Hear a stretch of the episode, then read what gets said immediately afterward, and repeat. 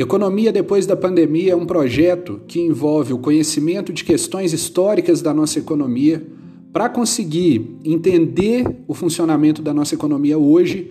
para gerar algumas informações, algumas predições futuras para criar não somente entendimento, conhecimento, como também um espírito empreendedor capaz de se adaptar ao momento de crise para conseguir sair dela maior e mais forte quando tudo isso acabar.